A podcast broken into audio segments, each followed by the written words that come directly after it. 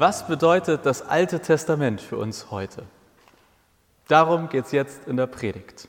Oder anders gefragt, gilt alles, was im Alten Testament steht, auch automatisch für uns heute noch? Vielleicht ist das eine Frage, die ihr euch noch nicht gestellt habt und ihr sagt, okay, die Antwort interessiert mich gar nicht. Aber diese Frage ergibt sich aus dem Predigtext für heute, aus dem Text, der eben vorgelesen wurde. Und deshalb gibt es jetzt fünf Tipps, um das Alte Testament zu verstehen. Der Predigtext wurde eben vorgelesen. Wer das dann später nochmal nachhört im Podcast, der muss dann stoppen und das selber nochmal googeln. Also der Predigtext ist Jeremia 29, die Verse 1 bis 14. In diesem Predigtext geht es um einen Brief, den ein Prophet namens Jeremia verschickt haben soll. Zeitlich ganz grob 600 vor Christus, also ganz grob 2600 Jahre zurück.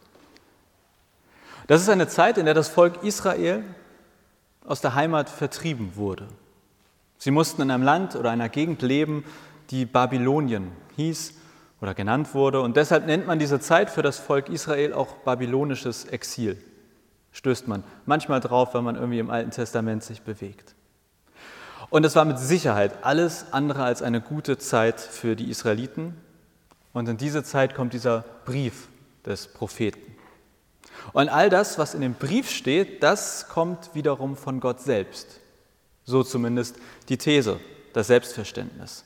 Also sprich, man kann sich das so vorstellen, oder ungefähr, würde ich jetzt mal sagen. Jeremia hatte als Prophet eine ziemlich gute Leitung nach oben und konnte deshalb dem Volk Israel sagen, das, was ich euch hier schreibe, kommt nicht von mir, sondern von Gott. Entsprechend bekommt das Volk Israel eigentlich nicht vom Propheten einen Brief, sondern von Gott. Das wäre natürlich eine feine Sache, wenn wir das auch mal bekämen, so ein direkter Brief. Aber so, das ist das Selbstverständnis hier. Und deshalb heißt es auch gleich am Anfang in dem Predigtext, so spricht der Herr, der allmächtige Gott Israels, zu allen Verbannten, die er von Jerusalem nach Babylonien wegführen ließ. Also Gott spricht an das Volk Israel, die in einem Land leben, wo sie hinfliehen mussten, wo sie hin vertrieben wurden. Ja, und was spricht der Herr denn da so? Also was sagt Gott? Er gibt eine Art Anleitung zum Verhalten, wenn man nicht in seinem Heimatland lebt. Ganz pragmatisch. Baut Häuser, wohnt darin, legt Gärten an, erntet die Früchte, heiratet und zeugt Kinder, bemüht euch um das Wohl der Stadt, in der ihr wohnt. Gott kündigt auch an, dass die Israeliten noch ganz schön lange in diesem fremden Land leben müssen. 70 Jahre steht in dem Text, wird es dauern bis Gott sich wieder seinem Volk zuwendet und sie zurück nach Hause bringt. Es geht darum, dass Gott einen Plan hat, spannenderweise, oder also im wahrsten Sinne des Wortes, spannenderweise war auch der Plan von Gott, dass die Israeliten vertrieben werden. Also auch das Negative gehörte zu seinem Plan. Aber vor allem, und das ist so der Schwerpunkt des Briefes, am Ende macht Gott echt krasse Versprechen. Er verspricht Frieden, Ende des Leides, Hoffnung und Zukunft Wer zu ihm ruft, den wird er anhören. Wer ihn sucht, wird ihn finden. Er wird das Schicksal der Israeliten zum Guten wenden und sie zurück in ihr Heimatland bringen. Also eigentlich Ende gut, alles gut. So steht er am Ende. Dauert 70 Jahre, aber dann wird es richtig Bombe wieder. Und dann kommen wir so langsam zum Knackpunkt. Oder zumindest denke ich, oder für mich ist das der Knackpunkt. Das sind Worte von Gott, die sind 2600 Jahre alt und sind an das Volk Israel gerichtet, die damals aus ihrer Heimat vertrieben waren. Und ja, manche der Worte sind auch etwas schwierig, aber letztlich steht da eine Menge Schönes drin. Das könnte man sich auch jetzt zur Corona-Zeit vorlesen und sagen, guck mal, eines Tages, Gott wird es ins Gute wenden. Man könnte das richtig als Zuspruch lesen. Aber gilt das denn für dich und mich? Gilt das für uns heute? Ich meine, die meisten von uns leben in ihrer Heimat oder zumindest an dem Ort, der inzwischen für sie Heimat ist. Also diese Flüchtlingsthematik des Textes haben wir gar nicht. Behalten wir trotzdem die schönen Versprechungen? Im Text heißt es doch wortwörtlich, so spricht der Herr, der allmächtige Gott Israels, an wen? Zu allen Verbannten, die er von Jerusalem nach Babylonien wegführen ließ. Das steht nicht. Und zu allen anderen, die diesen Text später lesen und den auch ganz nett finden. Also, wie kommen wir auf die Idee, dass Texte aus dem Alten Testament auch für uns heute noch gelten? Oder wie können wir vielleicht herausfinden, was aus dem Alten Testament auch für uns heute noch gilt? Und ich glaube, es gibt mindestens fünf gute Tipps, mit denen wir das prüfen können. Also, was aus dem Alten Testament für uns heute noch so gilt. Und diese fünf Tipps können ja vielleicht auch helfen, das Alte Testament grundsätzlich zu verstehen und einzuordnen und nicht immer zu sagen, das ist irgendwie ein bisschen komisch, dieses Alte Testament. Also, fünf Tipps. Erstens, gibt es eine Bestätigung durch Jesus? Das ist der einfachste Tipp. Also, wir schauen im Neuen Testament, ob wir irgendwie von Jesus oder von anderen ähm, Schriften aus dem Neuen Testament quasi Aussagen finden, die das, was im Alten Testament steht, matchen, bestätigen. Einfaches Beispiel, hier bei Jeremia steht, wenn ihr dann zu mir ruft, wenn ihr kommt und zu mir betet, will ich euch erhören. Wenn ihr mich sucht, werdet ihr mich finden. Ja, wenn ihr von ganzem Herzen nach mir fragt, will ich mich von euch finden lassen. Gilt das nun für das Volk Israel allein oder auch für uns heute? Ich würde sagen, ganz klar gilt das auch für uns heute. Denn im Neuen Testament stehen folgende Worte von Jesus. In jener Zeit sprach Jesus zu seinen Jüngern. Bittet, dann wird euch gegeben. Sucht, dann werdet ihr finden. Klopft an, dann wird euch geöffnet. Denn wer bittet, der empfängt, wer sucht, der findet und wer anklopft, dem wird geöffnet. Also manchmal, glaube ich, reicht ein einfacher Jesus-Check. Wenn sich Versprechen aus dem Alten Testament im Neuen Testament wiederfinden, dann müssen wir, glaube ich, nicht groß weiterforschen, nicht prüfen. Denn ja, im Alten Testament war das von Gott erwählte Volk Israel. Die anderen waren böse. Volk Israel, yay. Alle anderen wurde auch mal so schon zu Gott gebetet, er möge die alle töten. Im Neuen Testament hat Jesus die Sache globalisiert. Also da gab es nicht mehr drin und draußen, sondern die Botschaft galt allen Menschen. Das heißt, wenn wir etwas von Jesus finden, dann müssen wir uns auf jeden Fall nicht die Frage stellen, an wen war das gerichtet? Gilt das auch mir? Ja, es gilt dir. Der Jesus-Check ist also der erste Tipp, wenn wir prüfen wollen, ob Aussagen aus dem Alten Testament auch für uns heute noch gelten. Der zweite Tipp ist ähnlich und doch ein bisschen anders. Zweitens, sind es unvergängliche Aussagen über Gott? Also, geht es um Gottes Wesenszüge oder Eigenschaften? Damit meine ich, wenn wir im Alten Testament Beschreibungen von Gott finden, die sein Wesen betreffen, dann können und ich würde sogar sagen, müssen wir davon ausgehen, dass das auch heute noch zutrifft. Als Beispiel, wenn Gott im Alten Testament als Schöpfer der Welt bezeichnet wird, dann ist diese Bezeichnung ja nicht vergänglich. Also entweder er ist der Schöpfer oder er ist nicht der Schöpfer. Er ist vielleicht heute nicht mehr aktiv am Schöpfen der Welt. Das war eine frühe Phase seiner künstlerischen Arbeit. Aber er bleibt der Schöpfer, wenn er es ist. Das bedeutet, es kann sein, dass manchmal eine Geschichte im Alten Testament mit uns direkt nichts zu tun hat. Dass wir sagen, die ist weit weg, die ist tausende Jahre alt, aber vielleicht steht da etwas über Gott, was sein Wesen betrifft, seine Eigenschaften betrifft. Und das gilt auch heute noch. Wenn Gott der Schöpfer der Welt ist, dann betrifft uns das heute noch, auch wenn er heute nicht mehr am Schöpfen der Welt ist. Daher der zweite Tipp, wenn wir prüfen wollen, ob Aussagen aus dem Alten Testament auch für uns heute noch gelten, der Gottescheck. Geht es hier um allgemeingültige Aussagen über Gott, die nicht vergänglich sind? Drittens, besteht eine Ähnlichkeit zu deiner Situation? Dieser Tipp beruht auf einer Annahme, nämlich dass Gott in ähnlichen Situationen auch ähnlich handelt. Wir kennen das im Prinzip ja aus unserem normalen Leben vor allem aus Beziehungen oder aus Menschen, mit denen wir in Beziehung stehen. Wenn wir lange genug Menschen kennen, dann können wir meistens recht gut einschätzen, wie sie auf bestimmte Dinge reagieren. Manchmal verdrehen wir amüsiert die Augen und sagen dann, oh, typisch Jonas. Manchmal ist es auch anstrengend und es artet im Streit aus, weil du immer so reagierst. Was ich sagen will, wir kennen das von unseren normalen menschlichen Beziehungen, das ist wie so ein Erwartungshorizont. Wir kennen jemanden und erwarten, ah, der wird schon ungefähr so reagieren. Wenn das Bad dreckig ist, dann wird es nachher Ärger geben. Und ich glaube, so ähnlich ist es auch mit Gott. Also, dass es sowas wie einen Erwartungshorizont bei Gott geben darf. Und damit meine ich, wir können und dürfen, glaube ich, biblische Geschichten auf Ähnlichkeit mit unserem Leben überprüfen. Ja, auch wenn unser Leben natürlich nie zu 100 Prozent übereinstimmt. Denn in der Bibel haben ja immer Menschen eigentlich über ihre ganz persönlichen Geschichten erzählt. Das war die, im Alten Testament die Geschichte eines Volkes, manchmal noch beispielhaft an bestimmten Geschichten. Im Neuen Testament sind es manchmal einzelne Menschen, um die es geht. Also unser Leben wird nie 100 Prozent zu den biblischen Geschichten passen. Aber finden wir Ähnlichkeiten. Als Beispiel für diesen Text Jetzt bin ich weit davon entfernt, ein Leben zu führen, in dem ich irgendwie auf der Flucht bin, aus dem Heimatland fliehen musste. Aber wenn es so wäre, wenn ich aktuell ein Mensch wäre, der auf der Flucht ist oder nach Deutschland geflüchtet ist, dieser Text wäre mir noch mal viel näher. Denn aus diesem Predigtext nehme ich zum Beispiel mit, dass Gott einer ist, der geflüchteten Menschen besonders zur Seite steht, der sozusagen Menschen, die Not auf der Flucht erleiden oder in ein fremdes Land fliehen mussten, dass er diese Not versteht. Also, wenn ich mein Leben, jetzt mein ganz persönliches Leben mit diesem Text heute überprüfe, dann sehe ich relativ wenig Überschneidung der Situation. Aber das gilt ja nicht für jeden Text und das kann bei euch schon ganz anders sein. Gerade eine ältere Generation kann sagen, ja, ich kenne das auch noch, auf der Flucht zu sein. Also, weil ich eine große Ähnlichkeit in der Situation erkenne, glaube ich, dass man davon ausgehen darf, dass Gott in ähnlichen Situationen ähnlich handeln wird.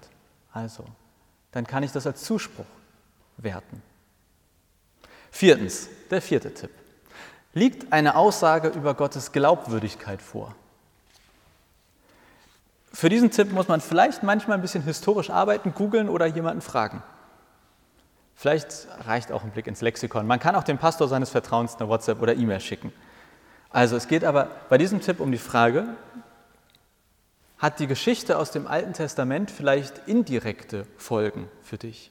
Und damit meine ich, wenn wir diesen Predigtext als Beispiel nehmen, da verspricht Gott ja dem vertriebenen Volk Israel, hey, in 70 Jahren alles wieder gut.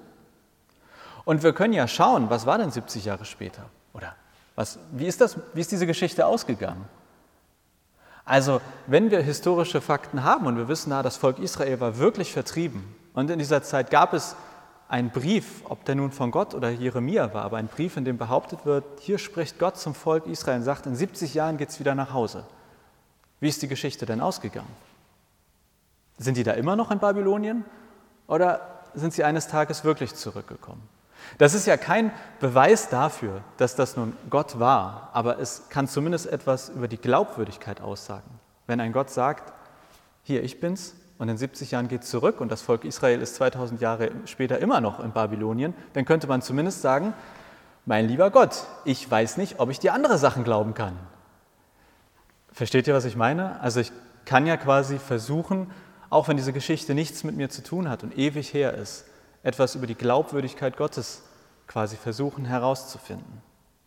Vielleicht ist das so ein bisschen wie, wenn wir im Internet shoppen und uns Rezensionen angucken. Also ich gucke da immer auf die Bewertung und schaue mir an, wenn irgendwie das Produkt sagt, ich habe mir zum Beispiel vor einiger Zeit einen neuen Rollkoffer gekauft und wollte, dass der gut rollt. Und dann steht in der Werbung natürlich immer, dieser Koffer rollt so leicht, Sie müssen den quasi gar nicht schieben. Und dann gucke ich aber in den Rezensionen ja, aber wie ist denn die Erfahrung der Menschen? Sagen sie, stimmt, der rollt wirklich super oder sagen die, nee, also da kannst du auch einen Sack hinter dir herziehen? Und ich glaube, so ähnlich ist, kann auch das Alte Testament für uns wie so ein Rezensionspool sein. Also etwas, was wir vielleicht nicht direkt erlebt haben, aber woraus wir ziehen können, was für Erfahrungen haben Menschen mit Gott gemacht, was für Erfahrungen haben Menschen mit den Zusagen Gottes gemacht. Und an mancher Stelle können wir regelrecht überprüfen, was ist denn aus der Zusage Gottes geworden? Dass das Volk Israel eines Tages wieder in sein Land zurückkehrt. Also, Tipp 4, Produktrezension quasi, das Alte Testament als Produktrezension verstehen. Was ist aus dem Versprechen geworden? Und der letzte Tipp, fünftens, nimm den Heiligen Geist mit an Bord. Oder anders gesagt, beten hilft. Damit meine ich, unabhängig von den ersten vier Tipps. Ich glaube, wenn wir das Alte Testament verstehen wollen, dann sollten wir auf gar keinen Fall vergessen, Gott zu fragen. Also wenn wir einen Text im Alten Testament lesen und nicht so richtig damit zurechtkommen oder nicht wissen, was soll das? Ich glaube, dass wir auf keinen Fall vergessen sollten, Gott zu bitten, hey, erklär mir das mal. Natürlich, Gott antwortet nicht per Stimme und auch nicht per Brief jetzt so jeden Tag. Und trotzdem hilft es, glaube ich, so wie es manchmal auch hilft, Menschen über etwas zu sprechen. Manchmal spricht man ja Sachen aus und der andere sagt gar nichts, aber es hat im Kopf Klick gemacht. Dann sagt man, du, ich muss dir mal was erzählen und der andere hört dann fünf Minuten zu und hinterher ist man schlauer, ohne dass eigentlich der andere was getan hat. Und ich glaube, manchmal kann ein Gebet genau das Gleiche bewirken. Nämlich in Kommunikation mit Gott zu treten und zu sagen, hey Gott, ich habe hier diesen Text in Jeremia gelesen und ich verstehe ihn nicht. Und auch wenn keine Stimme vom Himmel kommt und auch nicht der Brief, der Postbote an der Tür klingelt und den Brief Gottes vorbeibringt, glaube ich, dass das ganz häufig in Herz und Kopf Klick machen kann, wenn wir ins Gebet gehen. Ganz überspitzt gesagt, auch wenn du jetzt ganz alleine auf der Insel bist oder im Lockdown alleine in der Wohnung sitzt und du hättest nichts mehr, kein Internet, kein Telefon, du könntest niemanden fragen, du hättest nur eine Bibel und einen Text und wüsstest gerne, wie du den verstehen sollst. Ich glaube, dass das beste Hilfsmittel, der beste Tipp immer noch dabei wäre. Das Gebet, die Frage an Gott. Ich weiß, dass wir zumindest als lutherische Christen in Deutschland mit dem Heiligen Geist immer nicht so viel anfangen können. Der ist uns immer ein bisschen, also irgendwie, okay, Jesus, das war ein Mensch, ja, der lief, da kann man sich so vorstellen, und Gott, ja, gut, als Schöpfer, oder wie Gott das kam, aber der Heilige Geist, was soll denn, was soll denn der Heilige Geist bloß sein? Gerade ist wieder die Frage bekommen, ich mache so YouTube-Videos und dann schrieb jemand drunter, was ist der Heilige Geist eigentlich Gott? Ist das eine Person? Was, ich habe Konfirmation gemacht, ich habe 40 Jahre in der Kirche zugehört, ich habe es nicht verstanden. Wir haben manchmal unsere Probleme damit und das verstehe ich, ich auch. Ähm, und trotzdem, ich stelle es mir am ehesten wie so eine göttliche Energie vor, wie eine Kraft, die uns bei allem Möglichen hilft. Unter anderem auch beim Bibellesen. Jesus selbst hat über diese göttliche Energie gesagt, dass sie uns lehren und erinnern wird. Er hat sie auch als eine Art Weisheit beschrieben. Deshalb glaube ich schon, dass der beste und wichtigste Tipp bei allem Bibellesen, ob das nun Altes oder Neues Testament ist, auch wenn es so ein platter Tipp ist, aber Gott zu bitten, dabei zu sein mit seiner Kraft, seiner Energie, mit seiner Weisheit. Wie so ein kleiner Übersetzer im Ohr, im Herzen, im Kopf. Und mit diesem göttlichen Übersetzer, mit dieser göttlichen Energie, kann dann, glaube, glaube ich, wirklich jeder also wirklich jeder Teil der Bibel etwas mit uns zu tun haben. Nicht muss. Ich glaube, es gibt genug Texte, wo wir vorstehen und sagen, ich kann damit gerade nichts anfangen. Lese ich mal weiter. Vielleicht kennt ihr die Losungen. Das sind wirklich geloste Bibeltexte für jeden Tag. Und ich habe damit auch immer so ein bisschen mein Problem, weil das ist, finde ich, so ein bisschen wie ein christliches Horoskop. Also ich meine, irgendjemand nimmt irgendeinen Vers aus der Bibel, der wird irgendeinem Tag zugeordnet und dann lesen ganz viele Christen in dem Buch und sagen manchmal, boah, der hat aber viel mit mir heute zu tun. Und ich mache mich darüber manchmal ein bisschen lustig. Und das Kuriose ist ja auch, wenn wir alle jetzt heute Morgen die Losung gelesen hätten, wahrscheinlich hätte die Hälfte gesagt, hm, naja, vielleicht wird es im Gottesdienst besser. Und vielleicht hätten aber auch zwei, drei von euch gesagt, das berührt mich gerade total. Das trifft auf mein Leben so sehr zu. Und diese Sätze sind ja völlig aus dem Zusammenhang gerissen. Die haben überhaupt nichts mehr mit dem eigentlichen Kontext zu tun. Aber ich glaube, was da passiert, ist der Heilige Geist, die göttliche Energie. Da, glaube ich, ist es sozusagen, also wenn ich mir denke, wie kann das sein, dass irgendein zufällig ausgewählter Spruch dich heute Morgen anspricht? Ja, dann ist es, glaube ich, weil jeder Text der Bibel etwas mit deinem Leben zu tun haben kann. Mit dem kleinen göttlichen Übersetzer im Ohr, im Herzen. Also, fünf Tipps zum Verständnis des Alten Testaments. Und ich hoffe sehr, dass für dich zumindest ein Tipp was war, ja, oder ein Tipp dir helfen kann, was mache ich denn, wenn ich das Alte Testament lese und denke, dieser Text ist so weit weg? Oder wenn du dich fragst, gilt alles im Alten Testament auch automatisch für uns heute noch? Und ich würde sagen, nee, nicht automatisch. Aber es ist auch nicht überholt, es ist auch nicht das Alte und das können wir wegstellen. Ich glaube sogar, es kann sehr, sehr viel mit uns heute zu tun haben. Und um das zu überprüfen, Ich weiß, ihr werdet es nicht auswendig können, aber ich sage es trotzdem nochmal. Erstens gibt es eine Bestätigung durch Jesus, der Jesus-Check. Zweitens sind es unvergängliche Aussagen über Gott, der Gottescheck. Besteht eine Ähnlichkeit zu deiner Situation? Liegt eine Aussage über Gottes Glaubwürdigkeit vor? Das waren die Amazon-Rezensionen. Und fünftens, nimm den Heiligen Geist mit an Bord. Und ich glaube, wenn wir das machen, dann können wir guten Gewissens auch heute zur Corona-Zeit oder was auch immer bei dir gerade oben aufliegt, uns zusagen lassen, was Gott vor 2600 Jahren den Israeliten durch Jeremia hat mitteilen lassen. Ich glaube, dass das für uns heute nicht weniger gilt. Ich, der Herr, habe Frieden für euch im Sinn und will euch aus dem Leid befreien. Ich gebe euch wieder Zukunft und Hoffnung. Mein Wort gilt. Wenn ihr dann zu mir ruft, wenn ihr kommt und zu mir betet, will ich euch erhören. Wenn ihr mich sucht, werdet ihr mich finden. Ja, wenn ihr von ganzem Herzen nach mir fragt, will ich mich von euch finden lassen. Das verspreche ich, der Herr, ich werde euer Schicksal zum Guten wenden. Darauf könnt ihr euch verlassen. Amen.